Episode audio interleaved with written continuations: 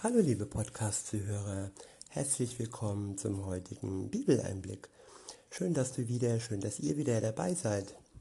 Heute habe ich ein Kapitel aus dem zweiten Korintherbrief. Es ist der zweite Korinther Kapitel 5. Und ja, ich drücke es mal so aus, wie es auch die Volksbibel ausdrückt. Ich habe heute mal wieder Bock auf die Volksbibel. Ich hoffe, ihr könnt da mitziehen. Wir können es ja wieder so machen wie das letzte Mal, dass ich den ganzen Text im Anschluss dann nochmal in der, in der anderen Übersetzung vorlese, also in, mit der Übersetzung Das Buch von Roland Werner.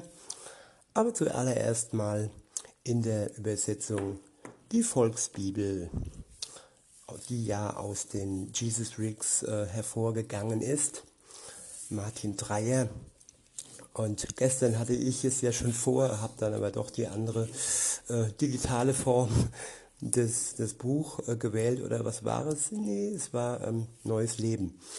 So ist es halt bei dem Digitalen, dass man dann nicht das Buch in der Hand hat, sondern dass man dann schnell mal einen Klick daneben legt und dann doch die andere Übersetzung hat. Aber heute die Volksbibel, Kapitel 5 aus dem zweiten Korintherbrief. Der Anfang ist überschrieben mit Paulus freut sich auf den Himmel. Ab Vers 1 heißt es, es ist echt sicher, dass die Tage für uns hier auf dieser Welt gezählt sind. Ja, die Tage sind gezählt. Sobald wir zum das Leben äh, erschauen, bestaunen, beschnüffeln, erleben, sind schon unsere Tage gezählt. Das, äh, ja, Gott weiß genau, wie unser Leben verläuft. Wir haben einen freien Willen. Er, er steuert uns nicht wie eine Marionette, aber er kennt uns nun mal durch und durch und er weiß, wann und ob wir uns entscheiden für ihn. Er hat uns berufen für seinen Dienst, wenn wir uns für ihn entscheiden. Und ja, alles ist für ihn wirklich offenbar. Und so ist auch das Ende der Tage für ihn jetzt schon offenbar. Jesus, als er hier auf der Welt war, er wusste es nicht. Er sagte, ja, nur, nur der Vater im Himmel weiß, wann das Ende der Zeit das sind ja zwei Enden oder zwei zusammengehörige Enden. Ja, entweder unser Ende, also wenn wir sterben, oder halt dann auch das Ende der Erde, dieser irdischen Erde, des blauen Planetens. Beides ist schon gewiss. Und Paulus freut sich hier auf den Himmel. Ja, ich wiederhole nochmal und lese dann weiter. Ähm, es ist echt sicher, dass die Tage für uns hier auf dieser Welt gezählt sind. Wenn unser Leben hier zu Ende ist, dann ist das so, als ob wir aus einem alten, löchrigen Zelt ausziehen und in einem neuen, festen Haus wohnen.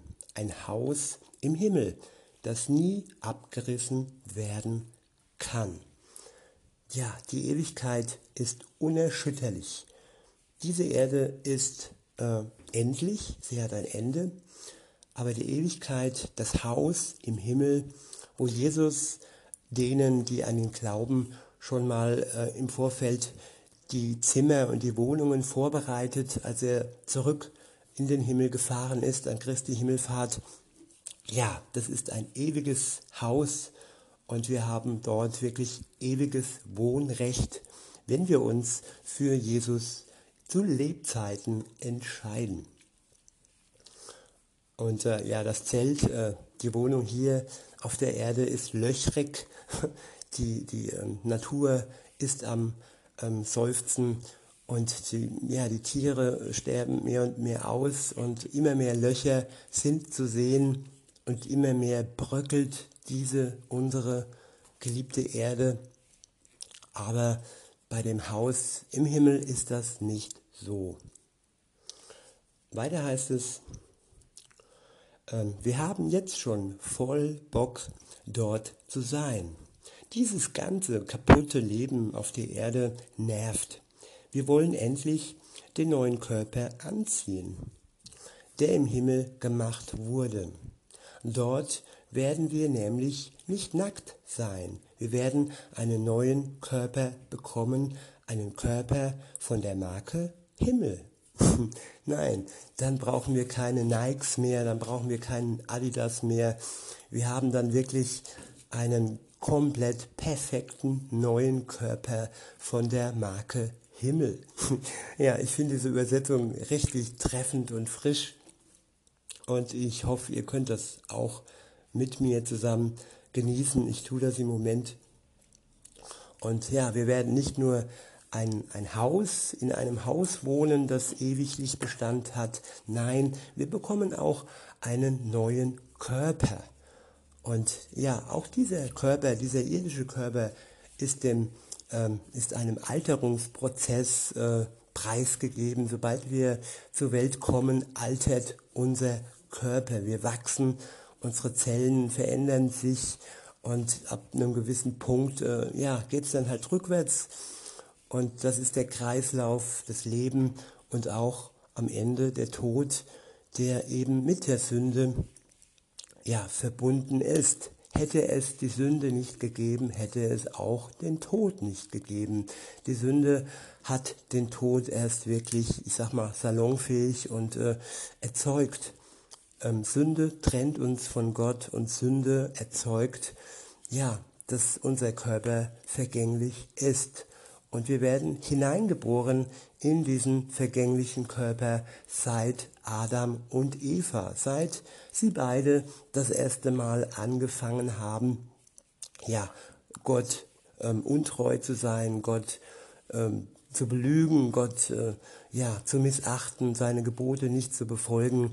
Und alle Nachkommen ab dieser Zeit, die Adam und Eva auf die Welt gebracht haben, haben einen sterblichen Körper erhalten. Ja, auch Adam und Eva, weil die Sünde eben den Körper, ähm, ja, einen Todesstoß verbreitet.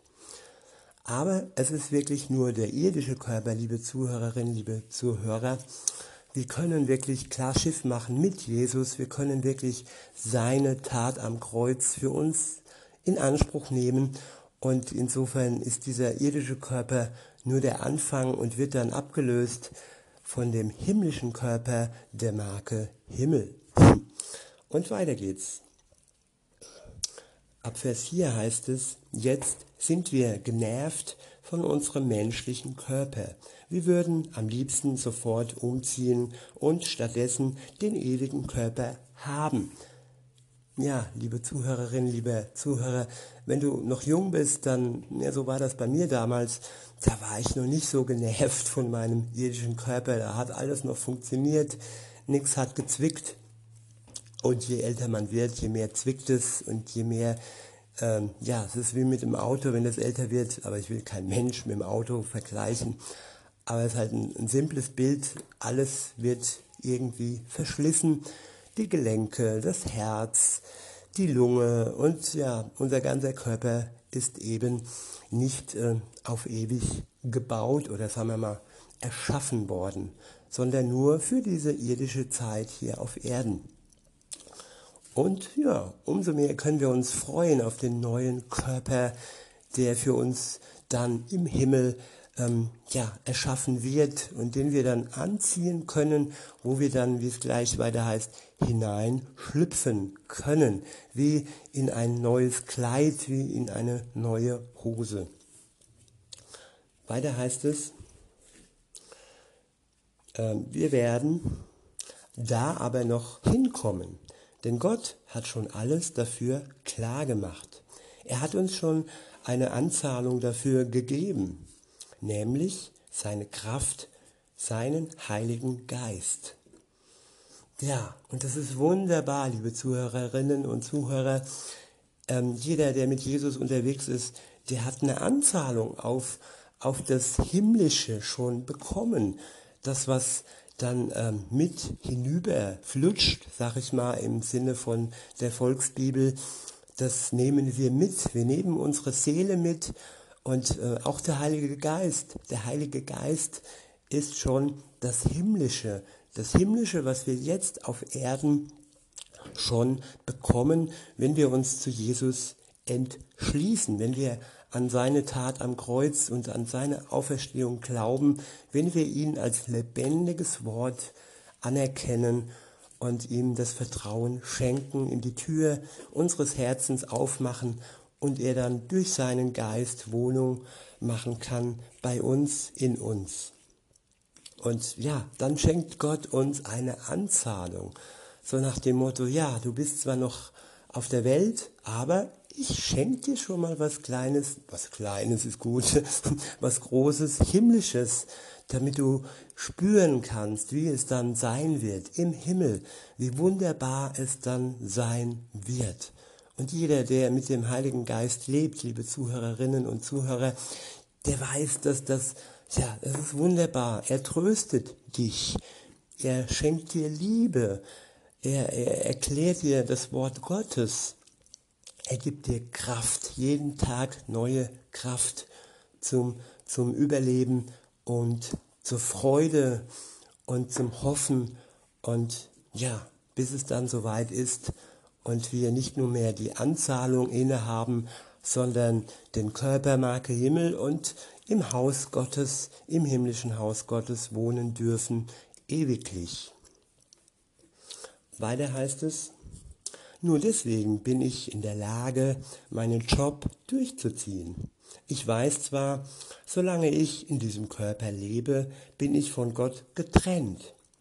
Noch leben wir ja in der Zeit, wo wir vertrauen und glauben müssen, ohne dass wir es so richtig erleben können. Ich wiederhole, noch leben wir ja in der Zeit, wo wir vertrauen und glauben müssen, ich würde sogar sagen dürfen, ohne dass wir es so richtig erleben können. Ja, wenn, wenn, ähm, ja, ich kenne es aus meinem Freundeskreis, dass jemand eine ganz lange Zeit vertrauen musste und daran glauben musste, dass er seine Ehefrau äh, bald in den Armen hält und dass sie bald bei ihm im Haus lebt, wohnt, dass sie zusammen sind. Sie waren getrennt über Kontinente hinweg eine sehr lange Zeit und ähm, da war einfach nötig, dass er vertraut, dass sie beide vertraut haben und dass sie beide daran geglaubt haben, dass es in Erfüllung geht, dass sie sich bald in den Armen halten. Und so ist es auch in der Beziehung zwischen uns und Gott. Im Moment dürfen wir, können wir vertrauen und daran glauben, dass das wahr wird, was er uns durch Jesus, durch sein lebendiges Wort versprochen und verheißen hat. Ein, eine Wohnung im Himmel und ein neuer Körper der Marke Himmel. Ab Vers 8 heißt es, ich bin auf jeden Fall gut drauf. Ich würde am liebsten jetzt schon meinen Körper verlassen und bei Jesus sein. Dann wäre ich endlich at home. Aber egal, ob ich jetzt schon bei ihm bin oder nicht. Ich will auf jeden Fall radikal das tun, worauf Gott Bock hat. Jeder muss irgendwann mal zu groß zur großen Gerichtsverhandlung vor Gott antreten. Da kommt alles raus, auch die geheimen Sachen. Und dann kriegt jeder das Urteil für sein Leben, was er verdient hat, je nachdem, wie er hier auf der Erde drauf war. Ja, im Moment sind wir wirklich auch wenn sich das nicht so anfühlt, auch wenn wir uns so richtig heimisch gemacht haben, es uns so richtig gemütlich eingerichtet haben, da wo wir leben. Und äh, ja, wir können schon sagen, wir sind auch hier ein Stück weit at home, aber so wirklich zu Hause, gerade wenn wir den Geist Gottes erleben dürfen, so wirklich zu Hause werden wir erst ja in unserem himmlischen Haus und in unserem himmlischen Körper sein. Der nächste Abschnitt ist überschrieben mit Gott hat den Menschen durch Jesus Christus ein Angebot gemacht. Ab Vers 11 heißt es, weil ich weiß, dass ich mich vor Gott irgendwann für mein Leben verantworten muss, ist es mein Ziel, viele Leute für ihn zu gewinnen. Gott weiß, dass wir nicht rumlügen. Und wenn ihr ehrlich seid, wisst ihr es eigentlich auch. Versuch, äh, versuch ich jetzt schon wieder den Dicken raushängen zu lassen? Nein, null. Ich will euch nur ein paar Argumente in die Hand geben gegen die Leute, die nur auf Äußerlichkeiten abfahren, aber, in, aber im Herzen total unehrlich drauf sind. Sie können ihr, so könnt ihr den, den, denen sagen, sorry, warum ihr stolz auf uns seid. Wenn ich mal total abdrehe, also sozusagen im siebten Himmel schwebe und mich Gott ganz nah fühle, sowas kommt auch bei mir mal vor, dann geht das nur Gott etwas an. Wenn ich bei euch war, dann war ich aber immer ganz klar in der Birne. Ich habe zu euch nur ganz entspannt und klar geredet. Alles, was wir an, was wir an Start bringen, machen wir nur, weil die Liebe von Jesus Christus uns dazu treibt, ich will nie vergessen, dass einer für alle, dass einer, also Jesus, für alle gestorben ist. Und weil Jesus stellvertretend für alle gehandelt hat, gestorben ist, sind auch alle gestorben. Er ist für jeden Menschen gestorben, damit jeder, der an ihn glaubt, ein neues Leben von ihm bekommt. Ich wiederhole, er ist für jeden Menschen gestorben, damit jeder, der an ihn glaubt, ein neues Leben von ihm bekommt. In diesem neuen Leben sollen wir nicht unser Ding durchziehen, sondern wir sollen für Jesus leben, der extra dafür gestorben ist und dann wieder auferstanden ist. Ich wiederhole, in diesem neuen Leben also in dem Leben, wo uns Jesus erlöst hat. Er hat uns befreit und er hat uns ein neues Leben geschenkt. Und dann heißt es weiter, in diesem neuen Leben sollen wir nicht unser Ding durchziehen, also egoistisch und gottlos handeln und ihn nicht in unser Leben mit einbeziehen, so wie früher. Das heißt nicht unser Ding durchziehen. Weiter heißt es, sondern wir sollen für Jesus leben. Sondern wir sollen für Jesus leben. Er ist für uns gestorben. Er hat sein Leben für uns gegeben. Und warum soll ich jetzt nicht für ihn mein Leben leben? Als Dankbarkeit, nicht aus, ja, einer Verpflichtung heraus. Nein, aus Dankbarkeit heraus möchte ich jetzt für Jesus mein Leben leben. Weiter heißt es, der extra dafür gestorben ist und dann wieder auferstanden ist. Und das Ende ist auch wichtig. Wir, wir dürfen nicht nur darauf schauen, dass Jesus für uns gestorben ist und wir dann für ihn und mit ihm sterben, sondern er ist auch auferstanden. So werden auch wir durch ihn, durch seine Kraft, durch die Kraft des Heiligen Geistes wieder auferstehen. Er hat den Tod besiegt. Der Tod hat seinen Stachel verloren für uns. Für die, die an ihn glauben. Sie werden auferstehen. Und sie werden, ja, die himmlische Wohnung, das himmlische Haus beziehen und den himmlischen Körper bekommen. Marke Himmel. Weiter heißt es, ich kann jetzt auch bei niemandem mehr einen ganz normalen menschlichen Maßstab anlegen. Auch wenn ich das früher bei Jesus gemacht habe, geht das jetzt nicht mehr. Wenn jemand mit Jesus Christus ein neues Leben angefangen hat, dann geht wirklich was total Neues los. Der ganz alte Schrott ist weg. Es hat ein neues Leben angefangen. Diese neue Chance haben wir allein von Gott bekommen. Er hat uns durch Christus zu sich, zu sich zurückgeholt. Und Gott möchte, dass wir auch andere Menschen zu ihm bringen, damit ihr Verhältnis mit Gott wieder in Ordnung kommt. Das ist jetzt unser Job. Ja, das ist doch genau die Message. Durch Jesus Christus hat Gott eingegriffen. Er hat sich mit den Menschen wieder vertragen.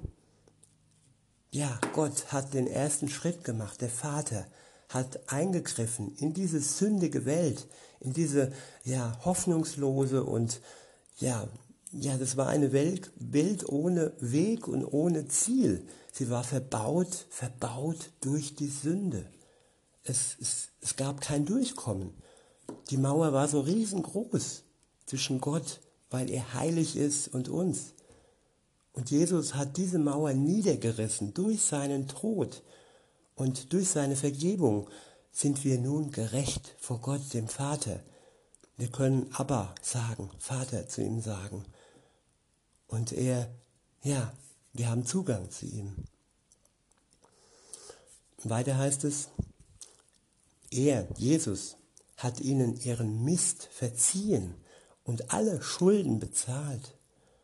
Das ist die supergeile Nachricht, um die es sich dreht. Gott verträgt sich wieder mit den Menschen. Diese Nachricht dürfen wir weitererzählen. Wir sind die Vertreter für Jesus Christus in dieser Welt und Gott benutzt uns.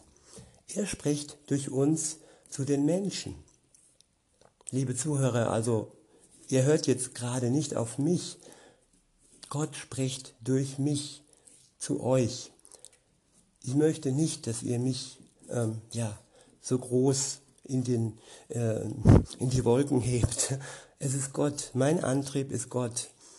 Und ich tue das alles aus Dankbarkeit heraus und nicht, weil ich irgendwie euer Superheld sein möchte. Das ist Jesus alleine.